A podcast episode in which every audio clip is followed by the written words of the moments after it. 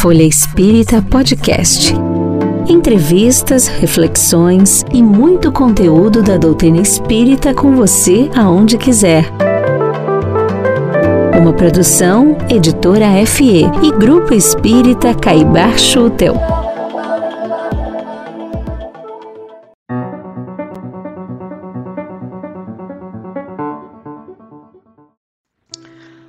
Olá, amigas e amigos.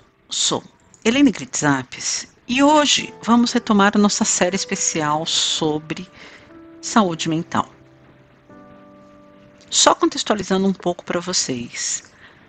Em junho deste ano, a Associação Médico Espírita do Brasil realizou a Semana da Saúde Mental.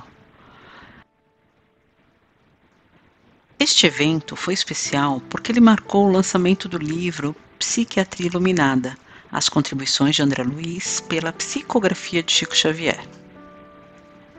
Nós aqui, do podcast da Folha Espírita, realizamos então uma série de programas em que trouxemos os principais destaques dessa semana, sempre numa abordagem mais leiga para o entendimento de todos, já que a maioria dos nossos ouvintes, sabemos, não são médicos e profissionais da saúde. Para quem não ouviu esta série, eu convido para que dê uma olhada na nossa lista de episódios. Vocês vão ver que tem lá vários temas interessantes. No programa de hoje, então, vamos trazer os principais trechos da palestra Renovação de Atitudes e a Saúde Mental. Saúde moral é saúde mental. Esta apresentação foi feita pela doutora Mariana Abreu da Costa, da Associação Médico Espírita do Rio Grande do Sul. Assim como todos os palestrantes dessa semana da AMI Brasil, ela também fez sua contribuição para o livro Psiquiatria Iluminada. Bem, para iniciar, vamos então lembrar a definição trazida por Emmanuel de saúde. Essa definição está no livro Consolador. Emmanuel diz que, para o homem da terra, a saúde pode significar o equilíbrio perfeito dos órgãos materiais. Para o plano espiritual, todavia, a saúde é a perfeita harmonia da alma. Dentro deste contexto, a doutora Mariana nos explica que a saúde mental é influenciada por quatro fatores principais. São eles: os fatores genéticos, os fatores sociais, os fatores psicológicos e os fatores ambientais. Então é bem estabelecido assim do ponto de vista científico que fatores biológicos, por exemplo, né? A gente a gente está na matéria e é sabido que algumas pessoas nascem com uma predisposição biológica e claro que do ponto de vista espírita, a gente entende que não é à toa que eu nasço com aquela biologia, né? Então, uh, é bem sabido que as pessoas, algumas pessoas, vão reencarnar com uma predisposição maior para ter algum tipo de transtorno mental. Assim como fatores desenvolvimentais já é também bem estabelecido do ponto de vista científico, né? A forma como eu fui criada na minha infância, a forma como eu me relacionei com, em, especial com as figuras paternas, depois com, a, com as figuras mais próximas da família, os fatores ambientais, como eu me desenvolvi no meu ambiente precoce, no meu ambiente depois escolar, os fatores socioeconômicos também já são bem documentados e seu impacto na saúde mental.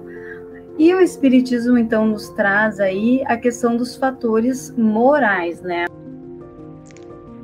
Aqui a gente vai entender mais uma vez, como a gente já fez ao longo dessa série, que existem já pesquisas científicas que mostram a influência das emoções na saúde física e, como é o caso aqui, na saúde mental.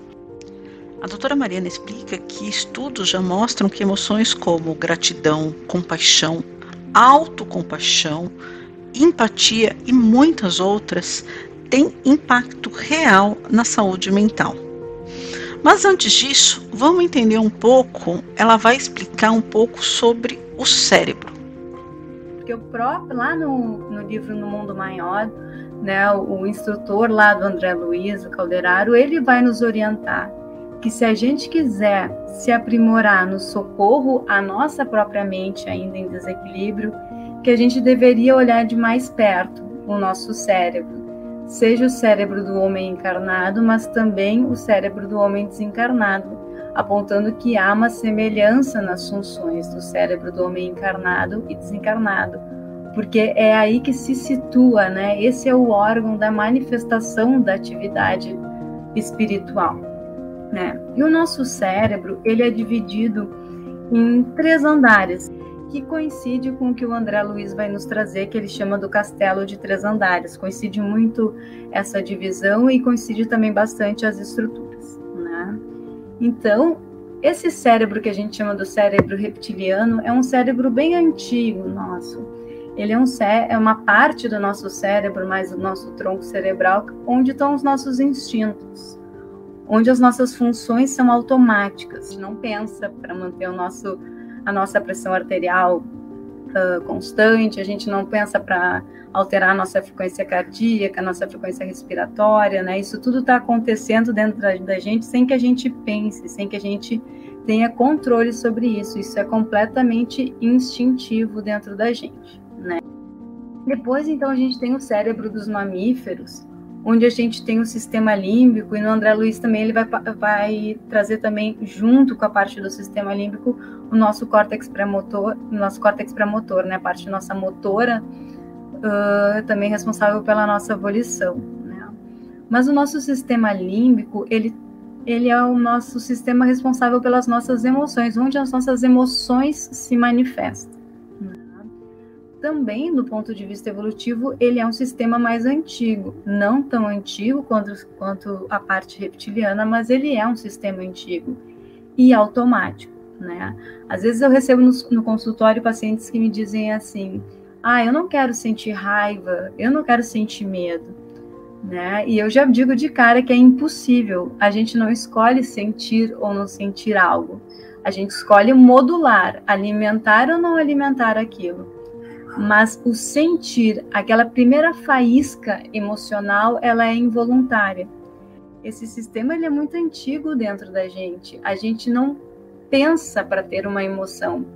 Por exemplo, se passar uma cobra na nossa frente, a gente já vai ter reações fisiológicas de medo, a minha pupila já vai dilatar, eu já vou ficar taquicárdica, provavelmente a minha boca vai ficar seca, provavelmente eu vou ficar trêmula, vou ficar sudorética, antes de ter a consciência que uma cobra passou na minha cabeça. E isso, de novo, também foi muito importante do ponto de vista evolutivo. Se a gente pensar nessa emoção medo, fica bem fácil da gente entender por que, que isso é importante, que seja automático e rápido. Porque se a gente não tiver medo, a gente não sobrevive. Né? Então, se, por exemplo, se pega, começa a pegar fogo aqui onde eu tenho, onde eu tô, é muito importante que eu tenha medo para eu, eu poder me proteger, para eu poder sair daqui rapidamente. A doutora Mariana traz um alerta que muitas vezes passa desapercebido por nós. A gente tem que sim olhar para as nossas emoções, assim como olhamos para os nossos pensamentos. As emoções nos comunicam coisas e também nos preparam para as ações. As emoções elas também nos comunicam coisas sobre nós mesmos, coisas sobre o ambiente, e elas também nos preparam para a ação. Precisa trabalhar as nossas emoções. A gente não deve reprimir as nossas emoções. Eu acho que isso que é importante. A gente olhar para elas sem julgar elas, né? O Jung nos fala, né? O que a gente nega nos subordina, o que a gente aceita nos transforma. Enquanto, e quando eu aceito que eu sinto, por exemplo, inveja de algo, eu posso transformar aquela inveja numa admiração, por exemplo, né? Quando eu aceito que eu estou com raiva, talvez eu possa olhar para aquela situação que está me despertando raiva e eu posso ver, será que aquela situação do outro que está me provocando raiva não tem nada dentro de mim também? E aí sim eu posso fazer aquela verdadeira reforma íntima. Então, acolher as emoções, né? E não me julgar por ter emoções, às vezes, que a gente uh, denomina indesejáveis ou feias, né? Ou que a gente deveria estar tá reprimindo. Aí, né, mais ou menos há cerca de 2 milhões de anos, nós evoluímos, né, e desenvolvemos competências como a capacidade de raciocinar, de refletir, de antecipar o que vem lá na frente, de poder imaginar, mentalizar, criar um senso de identidade, nos sentir conectados, contextualizados, né? E desenvolvemos então o nosso neocórtex, em especial essa partezinha da frente ali que eu, eu sublinhei, que é o nosso córtex pré-frontal, e ainda o André Luiz vai nos trazer a importância da glândula pineal nessa parte, então vamos chamar assim mais nobre do nosso cérebro. Faço aqui uma pausa, já que a doutora Marina está falando de glândula pineal, para lembrá-los que no programa 83 a gente trouxe os principais trechos da palestra Pensamentos, Obsessões e Glândula Pineal Vale a pena dar uma olhada lá. Ela foi uma palestra feita pelos médicos Jaider Rodrigues de Paulo, da Associação Médico Espírita de Minas Gerais, e Jorge Dyer, da Associação Médico Espírita de Goiás. Vale a pena dar uma olhada lá. É o programa 83. Vamos voltar agora à doutora Mariana. Se nós pensarmos, nós somos os únicos seres encarnados nesse planeta que temos a capacidade de refletir sobre nós mesmos. Né? E a gente pode refletir sobre nós mesmos ou entrarmos em processos de ruminação. Né? A gente pode antecipar coisas do futuro e nos organizar e nos preparar, ou entrarmos em processo de preocupação. Né? Então, o nosso neocórtex, ele vai nos trazer as características únicas nosso, de nós seres humanos, né? Essa capacidade de observação, do pensamento abstrato, da imaginação, do nosso autoconhecimento e da nossa capacidade de nos espiritualizarmos, de nos orarmos, de praticarmos o livre-arbítrio. Tem um, um, pesquisador que se chama Paul Gilbert que pesquisa muito a, o o sentimento de compaixão. E ele vai dizer que é, aqui é a sede do nosso sistema também, que ele chama de o sistema de afeto, de vinculação, né? Que é esse sistema do sentimento de compaixão e que é esse sentimento que ele regula o nosso sistema desses afetos mais primitivos, dessas emoções mais primitivas no nosso sistema límbico. Então, essa casa das nossas noções superiores, de acordo com André Luiz, ela tem que ser treinada por nós. Né? Porque, do ponto de vista evolutivo, ela é mais recente, ela é ainda muito novinha, ela não é tão experiente quanto as outras partes. Ela demanda mais energia de nós, ela demanda mais uh, volição, a gente precisa estar tá mais empenhado. As outras partes do nosso cérebro elas são mais automáticas sem que a gente pense, elas já estão funcionando.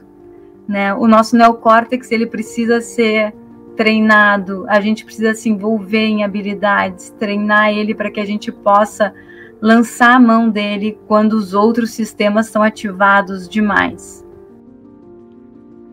André Luiz nos diz que temos que desenvolver três frentes para a nossa saúde e também para a nossa evolução espiritual.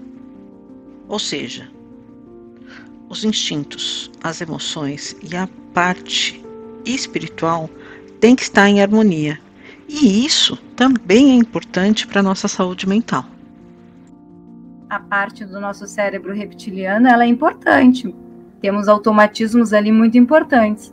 Mas eu não posso vir para essa existência e sobreviver só com essa parte do cérebro. Eu não estou usando e não estou me desenvolvendo em outras áreas, né? Eu também não posso, o sistema límbico é importante, eu preciso olhar para minhas emoções, reconhecer as minhas emoções, mas eu também não posso ficar fixada nessa parte e ficar vivendo só de prazeres momentâneos, né? Assim também ocorre com essa parte mais nobre e espiritual do cérebro. Não é porque a gente chama que ela é nobre ou porque ela é espiritual que eu posso ficar só fixada nessa parte, né? É ingênuo a gente acreditar que reencarna só para desenvolver a parte espiritual. Nós temos que desenvolver essas três partes, elas têm que estar em equilíbrio dentro da gente, né? Os nossos instintos, as nossas emoções e a nossa parte espiritual, elas têm que estar em harmonia quando a gente está encarnado. Isso é importante para nossa saúde mental. E também a gente tem que cuidar muito, que muitas vezes a gente usa a nossa espiritualidade ou a nossa religiosidade naquilo que a gente chama, do ponto de vista científico, de coping religioso negativo, né? Que é eu justificar tudo e me tornar passivo uh, através da espiritualidade. Ah, vem um sofrimento na minha vida, eu estou sofrendo porque eu fiz alguma coisa errada na minha reencarnação passada, então agora paciência eu tenho que sofrer. Não, se eu posso modificar aquilo, eu tenho que modificar, né? Então a gente tem que cuidar muito para não usar a religiosidade e a espiritualidade de uma forma também não se fixar nela demais e esquecer do mundo, esquecer da matéria e também não usar ela como justificativa de tudo. Daqui um pouco tudo vira obsessão e nada vira reforma íntima, por exemplo, né? A gente tem que cuidar muito isso. Nesta busca, então, pela reforma íntima, vamos voltar a lembrar de algo que a doutora nos falou lá no começo: o quanto é importante acolher as nossas emoções. O que nós sentimos tem valor, sim, temos que entender o valor da emoção. E aí entramos no ponto que é o tema dessa palestra, que é a saúde moral, sendo também saúde mental. Vamos aprofundar um pouco mais este conceito. Quando eu falo dessa evolução dessa parte mais nobre do cérebro, estou dizendo que, especialmente nós, seres humanos, nós desenvolvemos motivos e emoções para um comportamento amoroso, atencioso, altruísta, que pode organizar o nosso cérebro de maneira a compensar significativamente nossos potenciais destrutivos. Né? Então, quando a gente fala de saúde moral, a gente está falando da moralidade, daquilo que é certo ou errado. A gente está falando das nossas virtudes, da nossa honestidade, dos nossos valores, né? da nossa consciência social, né? fundamental aos nós, seres humanos, que somos seres sociais. Né? E a consciência moral, ela ainda é algo latente em nós, mas nós precisamos desenvolver isso. E ela se manifesta em nós ainda como algo mais como uma intuição, né? Ela está atrelada aos nossos valores e a gente pode exercitá-la quando a gente exercita a nossa compaixão, quando a gente exercita a caridade, quando a gente desenvolve as nossas virtudes, faz exercícios de autoconhecimento, de renúncia das nossas paixões materiais, no exercício da humildade. A doutora Mariana vai dar agora o destaque a uma emoção especial, que é a compaixão. O que é a compaixão? A compaixão pode ser descrita como uma compreensão do estado emocional de outra pessoa mas é importante que ela não pode ser confundida com empatia. A compaixão vem acompanhada de um desejo de aliviar ou diminuir o sofrimento do outro, bem como demonstrar uma especial gentileza para aquele que está sofrendo. E aqui eu vou falar um pouquinho mais então sobre a compaixão. Tá? E isso também, do ponto de vista científico, a gente já sabe que os relacionamentos baseados nesse afeto e na compaixão possuem efeitos benéficos do ponto de vista fisiológicos e psicológicos também de saúde mental como um todo, né, em diversos transtornos mentais. A Joana de Angeles vai nos trazer que o sentimento de compaixão ele nos equilibra psicologicamente, pois, pois faz com que nos reflexionemos em torno da condição humana comum do sofrimento, ou da ocorrência que atinge a todos os transeuntes da experiência humana, segundo as suas palavras, né? Então, quando a gente. O que, é a compaixão? É quando eu olho para o sofrimento do outro, eu me conecto com o sofrimento do outro e a compaixão também tem o componente ativo, comportamental, de eu aliviar o sofrimento do outro, ou fazer algo. E tem essa questão do, da, do, da condição humana, de eu perceber que, a, que o sofrimento faz parte da humanidade. E isso nos une, isso nos traz um senso de humanidade comum, o que em geral alivia muito o sofrimento. Eu perceber que que todos estamos no mesmo barco. Né?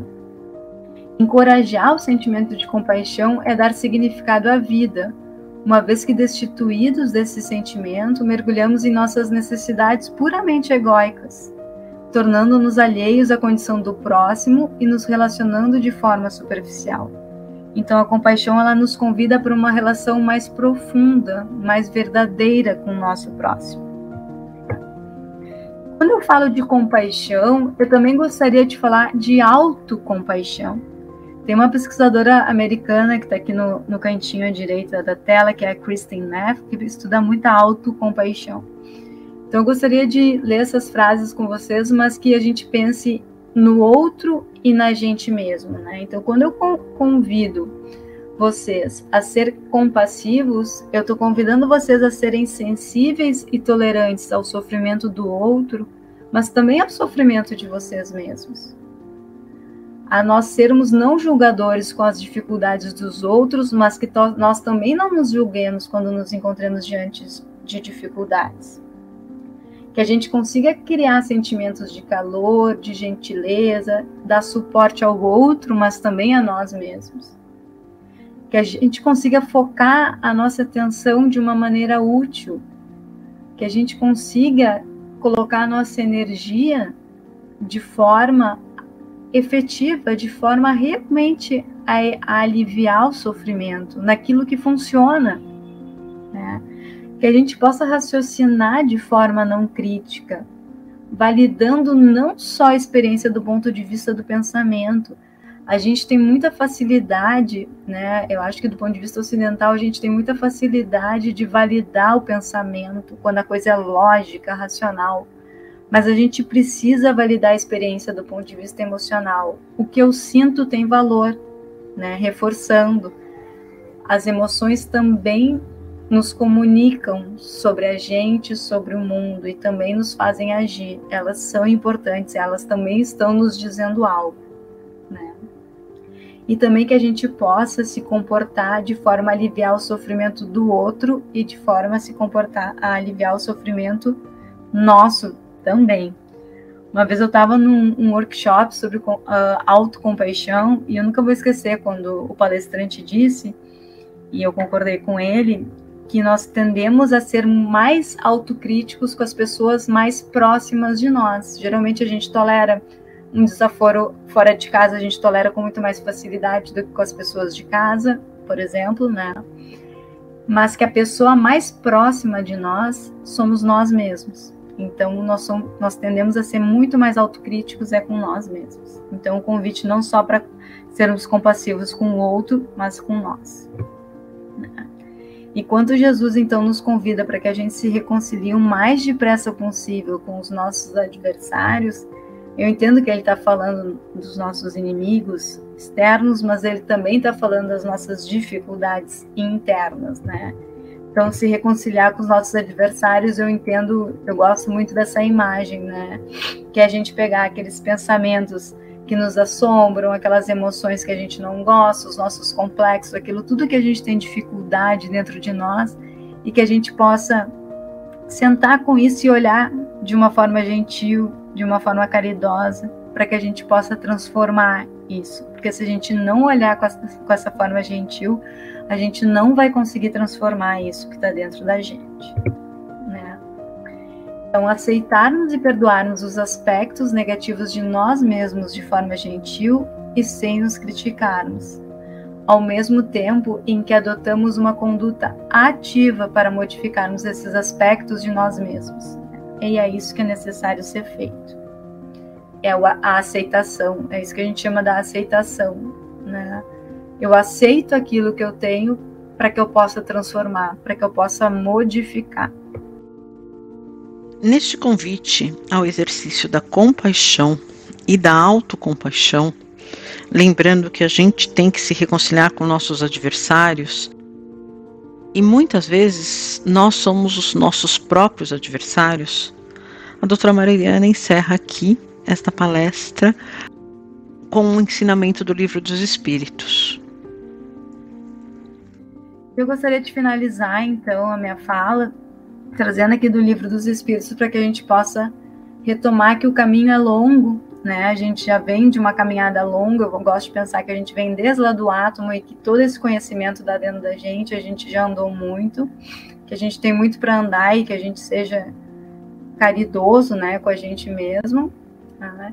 Então, que em sua origem o homem ele só tem instintos e quanto mais avançado e corrompido só tem sensações. Quando instruído e depurado tem sentimentos. E o ponto delicado do sentimento é o amor. Não o amor no sentido vulgar do termo, mas esse sol interior que condensa e reúne em seu ardente foco todas as aspirações e todas as revelações sobre-humanas. A lei de amor substitui a personalidade pela fusão dos seres, extingue as misérias sociais. Ditoso aquele que, ultrapassando a sua humanidade, ama com amplo amor seus irmãos em sofrimento. Ditoso aquele que ama, pois não conhece a miséria da alma e nem a do corpo. Tem ligeiros os pés e vive como que transportado fora de si mesmo. Com esta bela lembrança, encerramos aqui mais um programa. Esperamos vocês na próxima semana para mais um episódio e convido a todos para lerem a edição de novembro da Folha Espírita. Vocês podem ler gratuitamente em www.folhaespírita.com.br. A edição de novembro foi uma edição especial sobre a COP26. Aborda como o futuro da Terra está em nossas mãos e, para quem não ouviu, semana passada a gente colocou no ar uma entrevista com o jornalista André Trigueiro, onde ele fala sobre o consumo consciente.